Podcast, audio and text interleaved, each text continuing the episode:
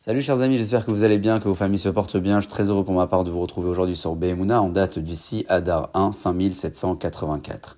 Le roi David écrit dans le livre de Tehelim Miha'ish Raim, qui est l'homme qui souhaite la vie. Et plus loin, dit-il, Netzor leshon mera préserve ta langue de dire du mal, ou sfatecha midaber mirma, et tes lèvres d'exprimer de la ruse.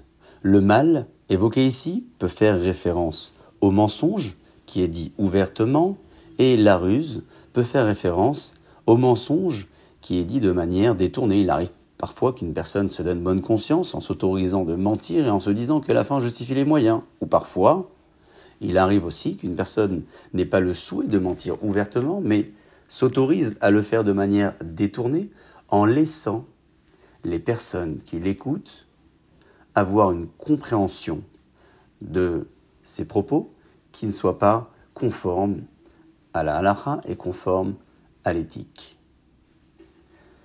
Nous devons être conscients qu'Akadosh Baruch ne nous a pas rendus responsables uniquement de ce que l'on dit. Nous sommes également responsables de ce que nous laissons sous-entendre. Nous sommes responsables de l'interprétation qui est sous-entendue dans nos propos et qui risque de permettre à d'autres de se détourner du droit chemin. Imaginez-vous une personne qui vient demander à son rave une question de halacha, afin de connaître la loi et la parole de nos sages. Et ce maître lui répondrait de manière détournée et en lui disant les choses avec des propos qui ne soient pas tout à fait clairs, et en lui laissant la possibilité quelque part de deviner de lui-même une forme d'ouverture dans la loi, alors qu'en réalité, peut-être que le texte dit les choses de manière totalement différente, en étant beaucoup plus exigeant. Pensez-vous que ce maître sera finalement responsable de l'erreur que l'élève, le disciple ou la personne qui venue le consulter fera? Certainement que oui, puisque nous venons demander à connaître la parole d'Hachem, la parole de la Torah, et nous comptons sur la connaissance le savoir et la sagesse la personne que nous venons consulter. La personne que nous venons consulter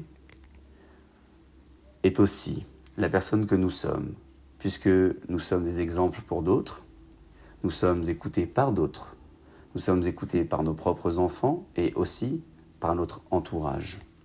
Alors considérons que lorsque nous aurons l'occasion d'exprimer une réponse de halakha, de Torah, de morale, d'éthique, ou tout simplement une réponse à une question posée dans la vie de tous les jours, nous ferons extrêmement attention à ne pas simplement nous écarter du mensonge et du mal, nous veillerons aussi à nous écarter de la ruse, pour ainsi préserver la personne qui nous écoute d'une mauvaise interprétation. Sur ce, chers amis, je vous souhaite de passer une excellente journée pour vous et pour vos familles. Je vous dis à très bientôt.